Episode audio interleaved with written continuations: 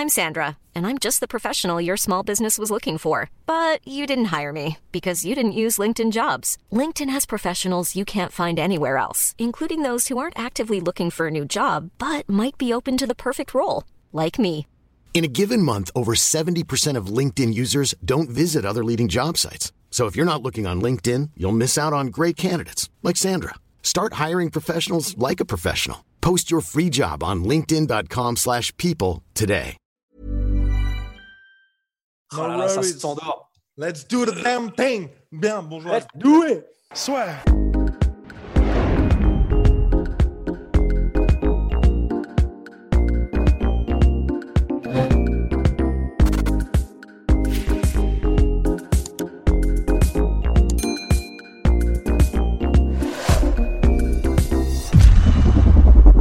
Bonjour à toutes et à tous.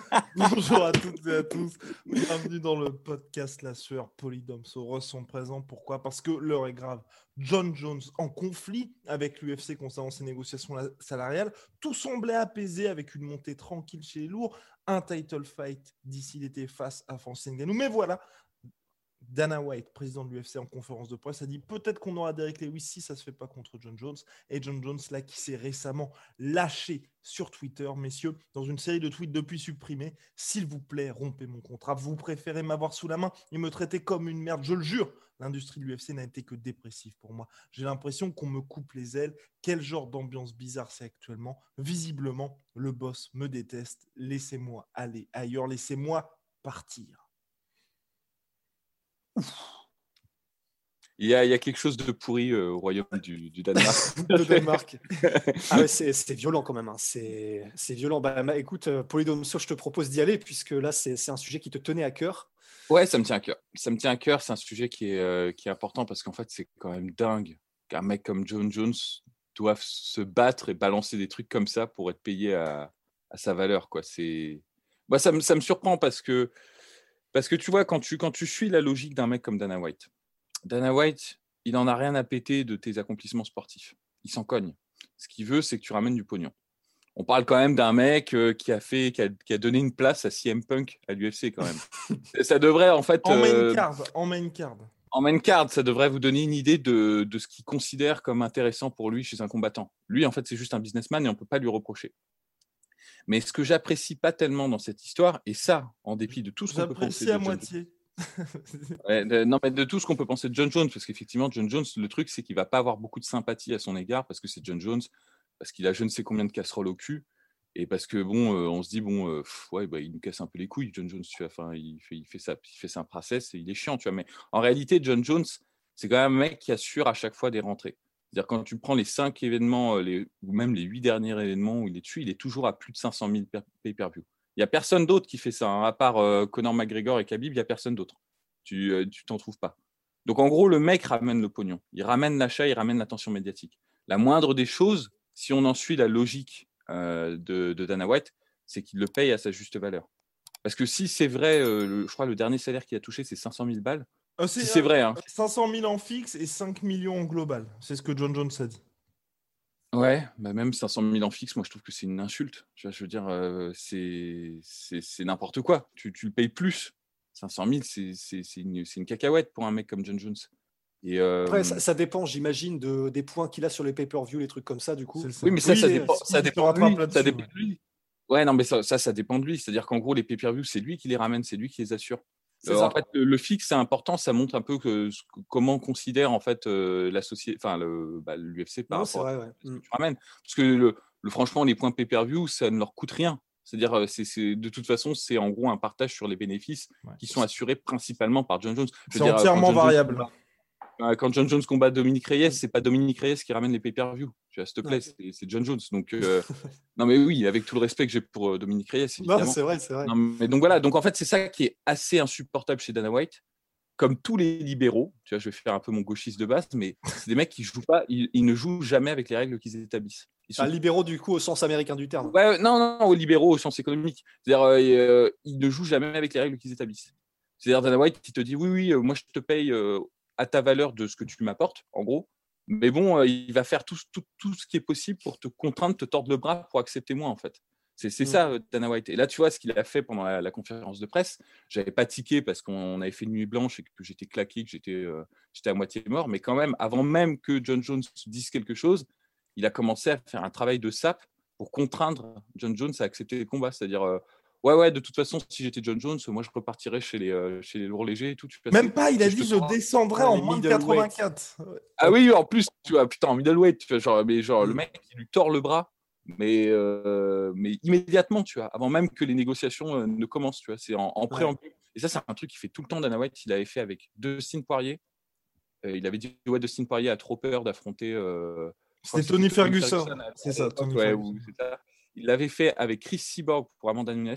Mmh elle avait dit c'est Chris Cyborg est trop, trop, fait, trop, trop, elle a trop peur pour affronter Amanda Nunes. Et il l'avait fait aussi avec Georges Saint-Pierre euh, lors des négociations contre Michael Bisping. Donc Samay, il fait tout le temps ça, c'est sa technique de, de, négociation. Il sait que les, combattants ont un ego démesuré. Et en fait, il, leur fout l'archouma, en fait. Il leur dit, bon, bah, en gros, ouais, non, mais lui, il a trop peur et tout. Mais tu sais, en préambule des négociations, comme ça, t'es ouais. Parce que là, là j'en vois des mecs, franchement, ça me fait rire, hein, les gars. Euh, enfin, je veux dire, bon, je sais que c'est des cas désespérés, mais qui disent, ouais, John Jones, il a peur, il part au Bellator, quoi. Enfin, je veux dire, euh, ça marche, quoi. Je veux dire, il a raison, il a tort de se, de se priver de, faire ça parce que tu as des, quand même as des débiles, parce que bon, je veux dire, c'est des débiles qui pensent ça, tu vois, qui, qui marchent dans la combine, quoi.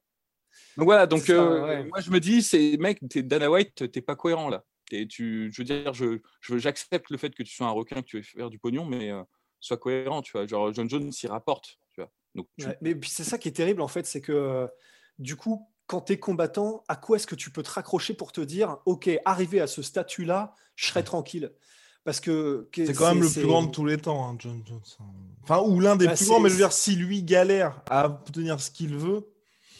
Mais c'est ça, parce que en fait, en fait, non seulement il y a l'aspect, il rapporte de l'argent, ce qui est de toute façon ce que veut l'UFC, parce que c'est clair, euh, si John Fitch avait été champion, euh, il se serait fait mais euh, brinque-baller de tous les côtés, on lui aurait mis des steaks derrière la tête, tu vois, de la part de l'UFC, c'est sûr et certain.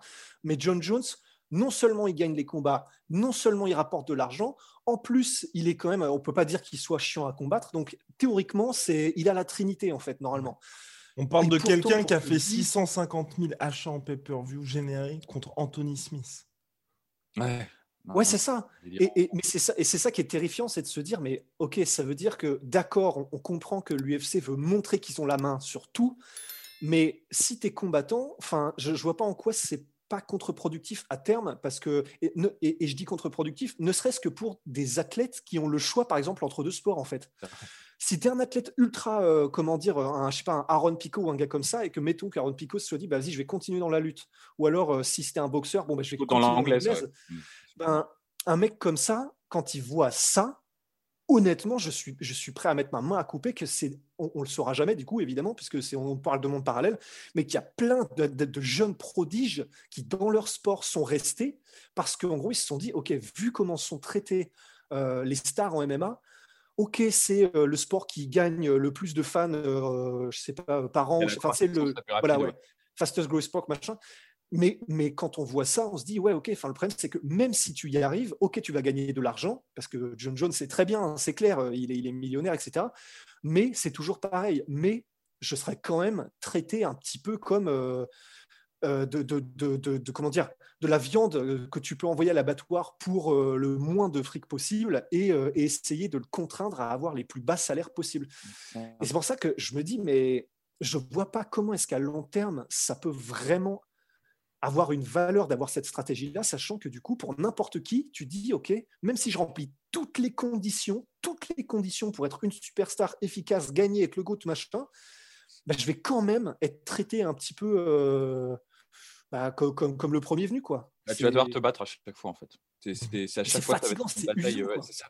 Parce que en plus, de mémoire, le combat contre Nganou, il avait été évoqué l'année dernière entre John Jones et, euh, c'était en mai, je crois, quelque chose comme ça. Et c'était une copie carbone de ce qui vient de se passer. C'est-à-dire peut-être même ce qui vient de se passer, c'est encore pire parce que maintenant euh, Ngannou est champion, donc euh, euh, donc il y a encore plus d'attention là-dessus. Mais l'année dernière, c'était pareil. John Jones, il avait dit bah, je veux bien le combattre parce que je suis en train de faire ma montée, mais je veux pas être payé en fait le de mémoire. Hein. Je fais tout ça de mémoire, mais on me corrigera hein, si je me trompe. Mais euh, je veux pas être payé au même tarif que mes combats de base. C'est là qu'il avait parlé des 5 millions qui touchaient en tout. C'est ça, des super combats. Et alors, tu avais Dana White qui avait balancé Ouais, euh, il déconne complètement. John Jones, il veut 30 millions, 30 euh, millions de dollars pour son combat, il se prend pour Deontay Wilder. Et John Jones avait dit, euh, avait répondu Non, mais c'est des conneries, j'ai jamais demandé 30 millions. Et, c'est mm. intéressant, il a dit ça, et ça n'a pas été démenti ensuite par Dana White. Donc, c'est-à-dire que, et je peux t'assurer que si tu dis que Dana White est un menteur et que tu donnes un exemple, il va te, il va te coller un procès au cul. Hein pour diffamation. Donc en gros, s'il lui a pas collé de procès, c'est que c'était vrai, c'est qu'il avait menti en fait. Il avait menti et qu'il l'a admis, tu vois, qu'il avait menti. Donc euh, c'est une guerre permanente en fait. Euh, dès que tu dois tout le temps te faire une place. Et ceux, qui que tu sois, c'est-à-dire même Conor McGregor, qui est pourtant celui qui a le, qui a le plus, euh, qui on va dire le plus, le, le, plus touché, qui a eu la position la plus favorable et tout, parce que justement c'est une, une méga star en termes de, de, de ce qu'il rapporte à l'UFC. Mais même lui, bah, à chaque fois qu'il y a un combat, c'est une négociation permanente. Quoi. C'est, tout, le temps, tout le temps une lutte. Et on en revient en fait à un truc qui, est, qui pour moi est évident quand tu regardes ce qui se passe avec, avec John Jones. Et, enfin, quand tu réfléchis, John Jones, tu, tu, fais l'équivalent de John Jones dans tous les autres sports, tu vois à quel point c'est délirant la situation. C'est-à-dire, tu prends un mec qui a le même statut que John Jones en basket, il n'a pas besoin de se battre comme ça pour avoir pour, pour, péniblement passer les 5 millions, tu vois.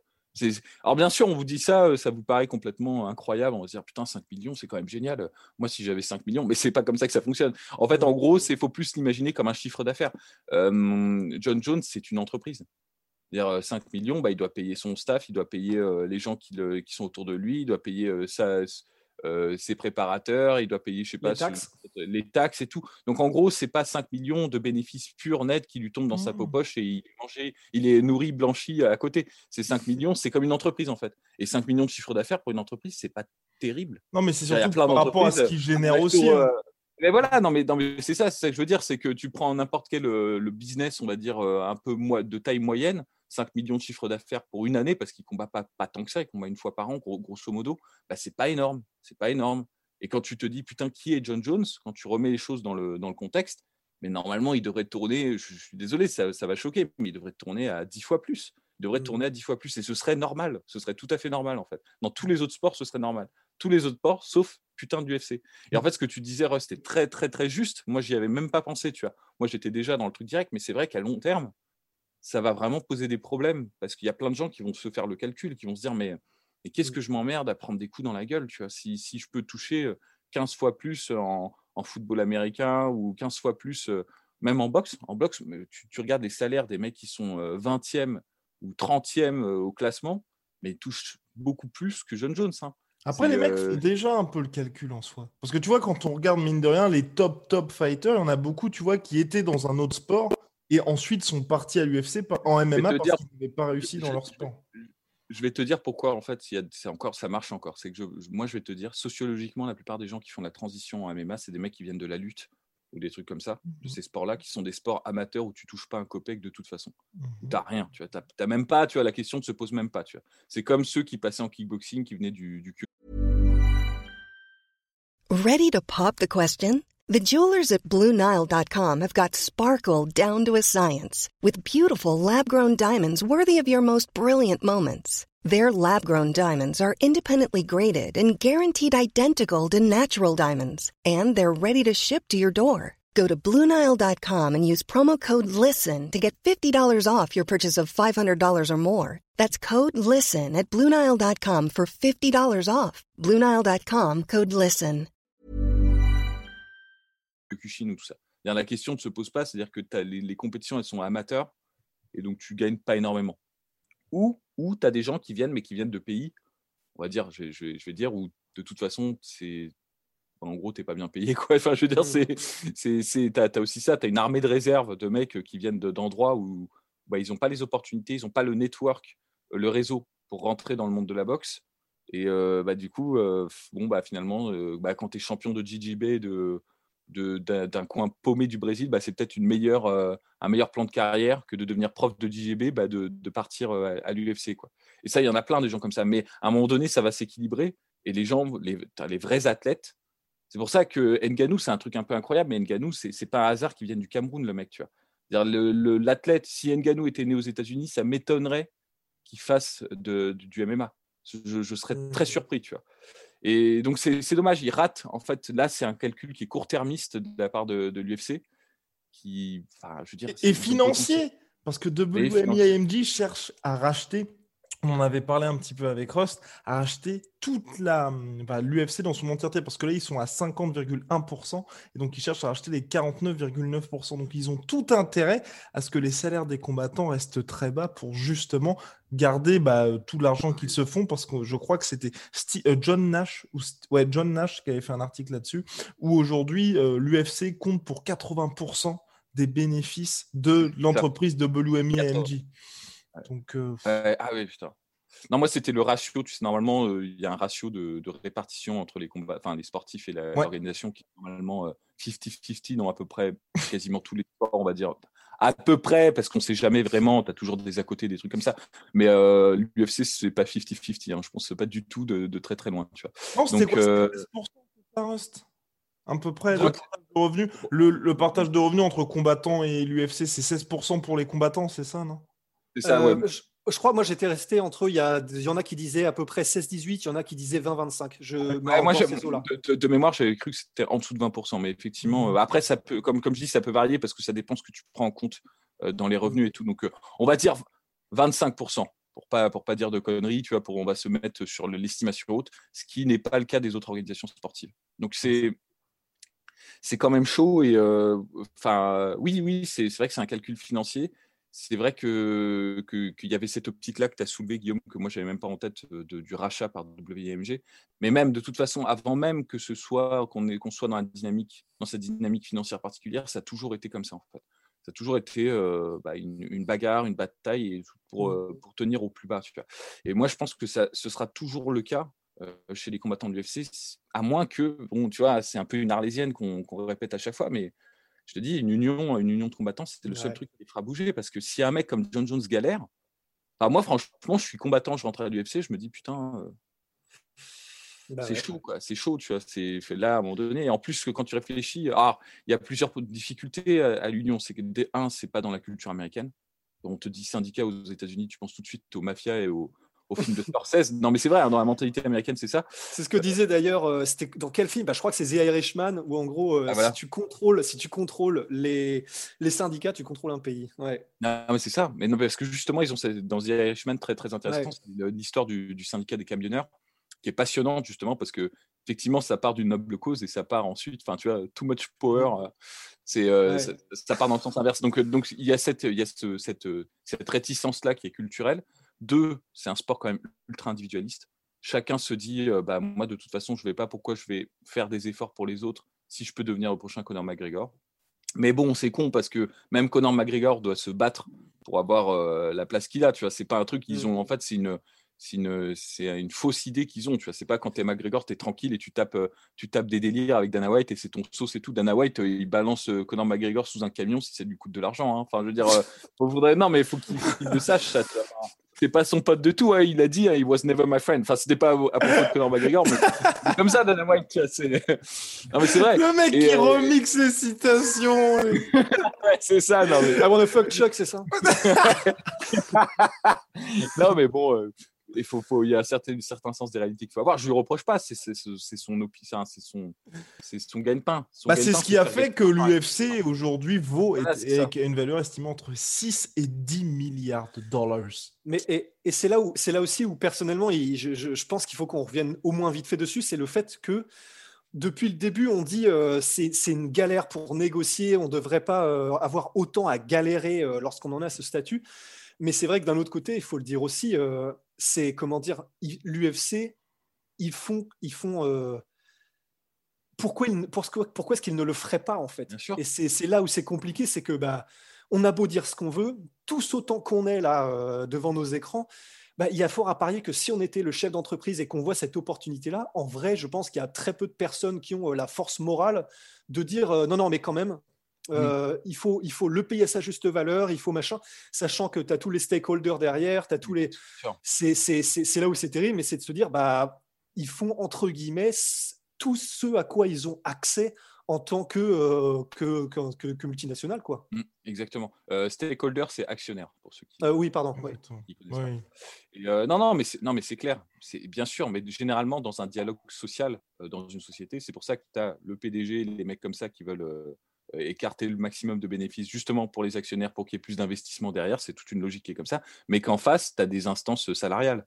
Là, il n'y en a pas en fait. Enfin, tu as des, as des syndicats, des trucs comme ça. Il n'y en a pas du côté de l'UFC. Et donc, là, le, le, ouais, le, c'est ça. C'est normalement pour que ça, ça marche bien, il faudrait qu'il y ait les deux pour qu'il y ait un dialogue qui s'installe. Et troisième point que je soulignais, pourquoi il n'y a pas de syndicat, moi, je pense que si les, les agents de combattants jouent un, jouent un rôle là-dessus. Parce que c'est eux qui font la, la négociation généralement. Mmh euh, et, eux, ça leur enlève un peu de pouvoir et un peu de leur prérogative si tu as des unions qui se mettent en place. Parce qu'il n'y a plus ce rapport privilégié. Un mec comme Ali Abdelaziz, il n'a pas du tout intérêt à ce qu'il y ait des, syndicats qui se mettent en place. Et surtout, dans les autres sports, tout est encadré. Hein. Les commissions pour les agents sont encadrées. Ils sont obligés d'avoir un diplôme certifié justement par les ligues aussi. Enfin, une licence donnée par les ligues. Donc, je crois que peut-être que mon son saute, non? Non, non, non. Ah non, bah nickel. Bon, bah bref, donc ils sont obligés d'avoir une licence aussi délivrée par, euh, par les différentes ligues, ce qu'il n'y a pas, bien évidemment, à l'UFC. Non, non, non, non, non. Et tu as des mecs comme. Ouais, euh, je veux dire, euh, un mec comme Ali Abdelaziz, il a un pool de combattants qui est énorme, avec je sais pas combien de, il a combien de champions. Je sais pas. Enfin bref, il a. Non, c'est énorme. Et ce mec-là, justement, la négociation, elle se passe sur tellement de niveaux. C'est-à-dire, il va dire, OK, je te donne ce combattant-là pour tel, tel combat, mais tu vas faire rentrer à l'UFC un autre mec et tout. Donc, c'est euh, c'est multilatéral, si tu veux. Et il n'a pas du tout intérêt à ce qu'il y ait une union de combattants qui dise, ah non, non, non, nous, on refuse de combattre à moins deux, machin, machin, machin. Parce que ça lui enlève un pouvoir de négociation dans son rapport avec l'UFC. Donc, moi, je pense que c'est les trois raisons qui empêchent principalement que, que ça se mette en place. Mais tant que ça ne se mettra pas en place, et je ne parle pas de faire un truc, je ne parle pas de faire la CGT de l'UFC, hein, c'est pas ça que je suis en train de dire, mais, mais juste, putain, il suffirait même qu'un qu'un gym, un, un, gym comme, je sais pas, tu prends Etiti, disent bah, maintenant nos combattants euh, ne combattent pas à moins d'eux. Mais mm. tu, c'est bon, la négociation elle est gagnée. Il y a peut-être 25% euh, des combattants de l'UFC qui viennent d'Etiti, tu vois, donc c'est terminé, tu vois. Tu as, un tel pouvoir là de, de, négociation. Mais est-ce que, en fait, en vrai, je, je, je, je, suis même plus sûr, en fait. Je pense que ça, c'était peut-être vrai avant le deal ESPN et tout, ça. Maintenant, je suis même plus sûr. Quand on voit que, entre guillemets, ils peuvent se permettre de faire patienter et de mettre à l'écart Conor McGregor et John Jones, en fait, je commence même à douter.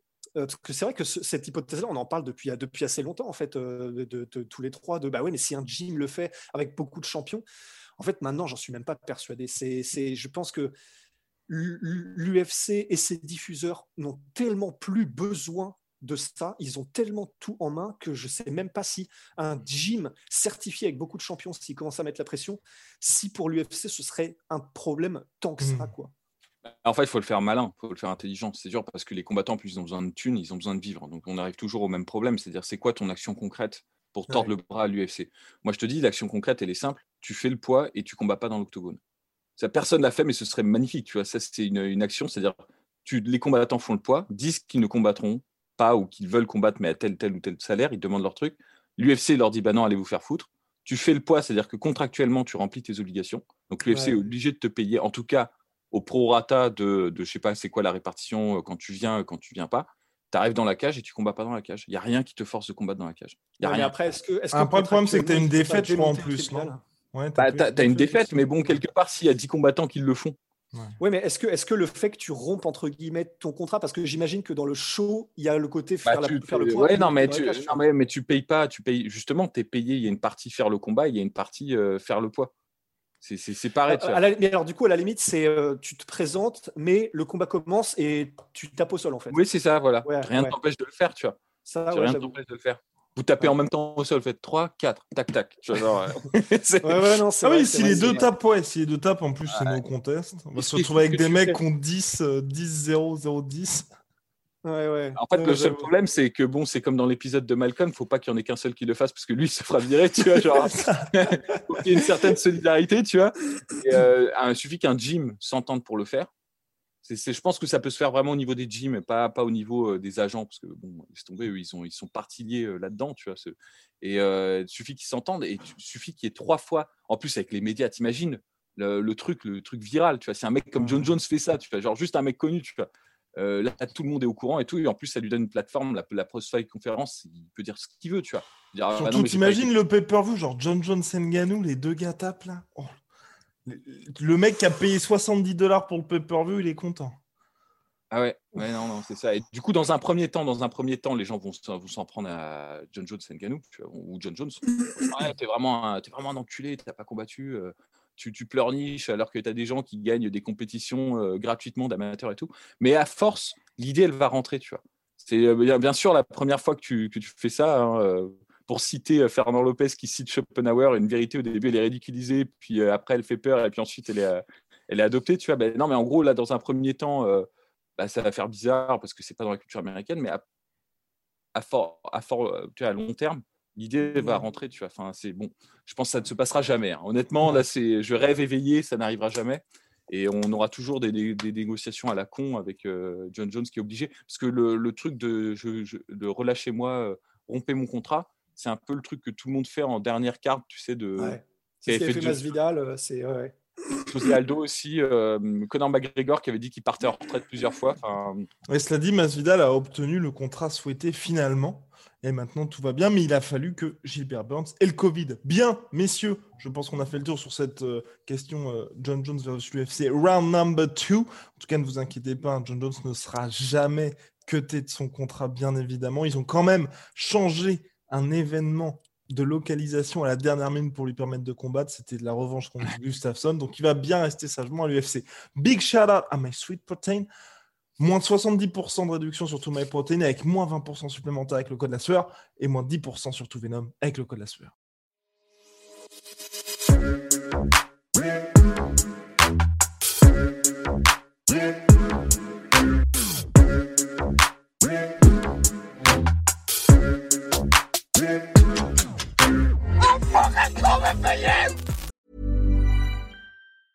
Hey, it's Paige DeSorbo from Giggly Squad. High quality fashion without the price tag. Say hello to Quince.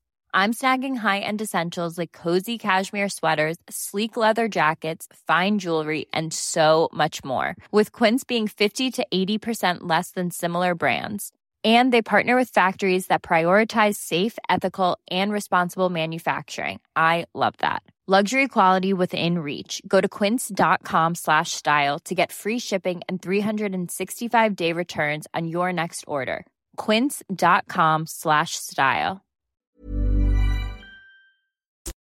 Et voilà, c'est la fin de votre épisode du podcast La Sœur. Si ça vous a plu, n'hésitez pas à nous mettre les 5 étoiles sur Apple Podcast ou sur Spotify. Vous pouvez aussi nous laisser un petit commentaire, ça nous aidera beaucoup. Et si vous voulez aller plus loin avec nous, vous tapez La Sueur sur toutes les plateformes ou sur les réseaux sociaux, vous nous trouverez. Et là, vous nous écoutez très certainement en audio. On est aussi en vidéo sur YouTube, mais également sur Snapchat. Là encore, vous tapez la sueur et on sera là. Merci de votre fidélité et à très vite pour de nouvelles aventures.